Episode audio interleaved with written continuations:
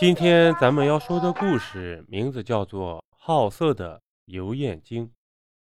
从前有一个貌若天仙的妙龄姑娘，名字叫做兰子。兰子尚未定亲出嫁，那时候的姑娘不像现在的女孩这么快乐自由，绝对是大门不出二门不迈，直到遵父母之命，以媒妁之言。嫁鸡随鸡，嫁狗随狗，架个扫把就夹着走了。月黑风高之夜，一个目如狼星、面似满月的美男子，不知怎么就进了门窗紧闭的闺楼，含情脉脉地看着兰子。兰子又惊又喜，没有多少铺垫，两个人就金凤玉露一相逢，胜却人间无数了。从此之后，美男子几乎每晚都来。兰子问他姓甚名谁，家住何处。美男说：“小生姓尤，名延京，家住墙角阴湿村，父母已故去，可怜孤独身。”几个月后，兰子显怀了，其母大吃一惊。经母亲耐心开导，兰子红着脸诉说了原委。他还坚决地说：“妈。”你别管这事儿，女儿，我今生只嫁游郎。兰子的母亲怕女儿想不开，也没敢深说，但她决定要弄个清楚。有一天晚上，兰子的母亲躲藏在隐蔽处偷窥闺楼，约半夜时分，她赫然看见一条足有五尺多长、圆子粗细的油眼，慢慢的顺墙爬到闺楼窗口，忽闪一下不见了。他就蹑手蹑脚的转到了闺楼门口，扒开缝朝屋里瞅。屋里有一位貌似潘安的俊美男子。兰子的母亲食不甘味，忧心如焚。他慕名向一位法名叫做智能的老僧人讨教。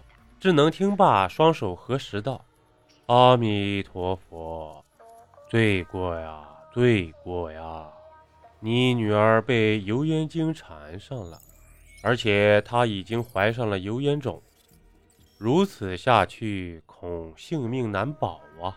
兰子的母亲急得大哭，求智能发发慈悲，救女儿一命。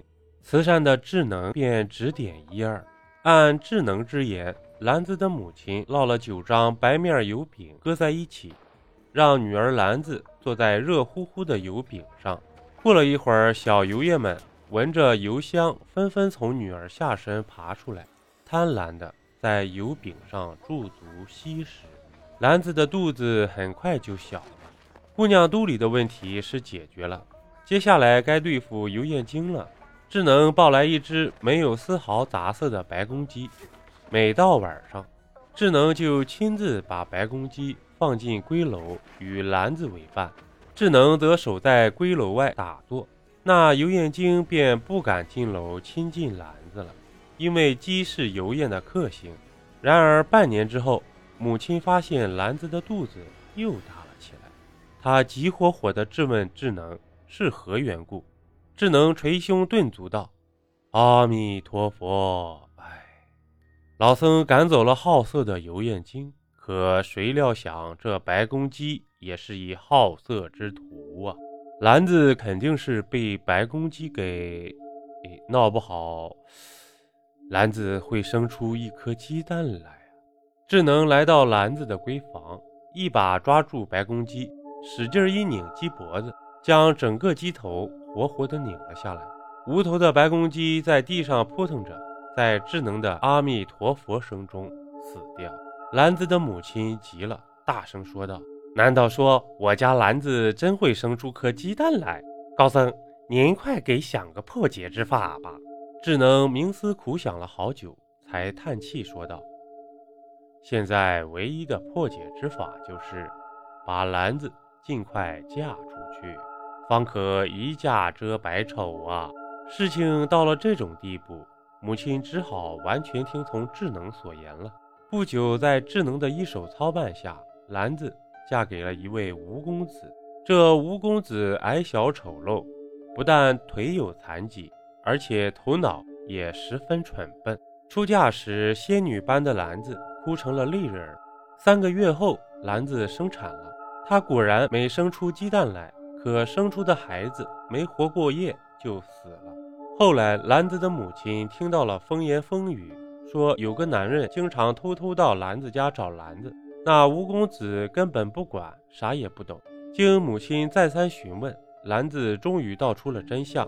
兰子对母亲说：“在智能让白公鸡与我作伴时，那油盐精还是夜夜来。白公鸡虽然镇不住油盐精，但它是无辜的。”不像智能说的那样，我生下来的不是鸡蛋，但也不是孩子，是一窝小油燕。那吴公子根本不会同床。至于找我的那个男人，还是那个油燕精。母亲听得目瞪口呆。兰子接着说：“那个油燕精就是智能。母亲在归楼发现油燕精后，他就变成了一个叫智能的僧人，贼喊捉贼。昨天油燕精喝多了酒。”他说：“再过九十九天，我就会变成一只雌油燕了。母亲，快救我呀！”母女俩在家哭哭啼啼时，那个变成智能的油燕精正在街上闲逛。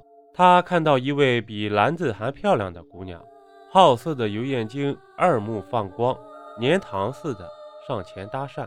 那女子娇滴滴地对他轻语道：“公子，请随我来。”然后就轻飘飘地走了。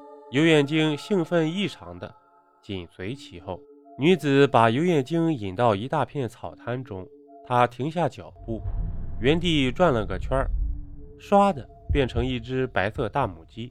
大母鸡恶狠狠地对游眼睛说：“四个月前，你残忍地拧掉了我丈夫的头，今天我要替夫报仇。”游眼睛睁了一下，随即眯着眼轻蔑地说道：“笑话。”我堂堂游园精，还怕你一只小母鸡儿不成？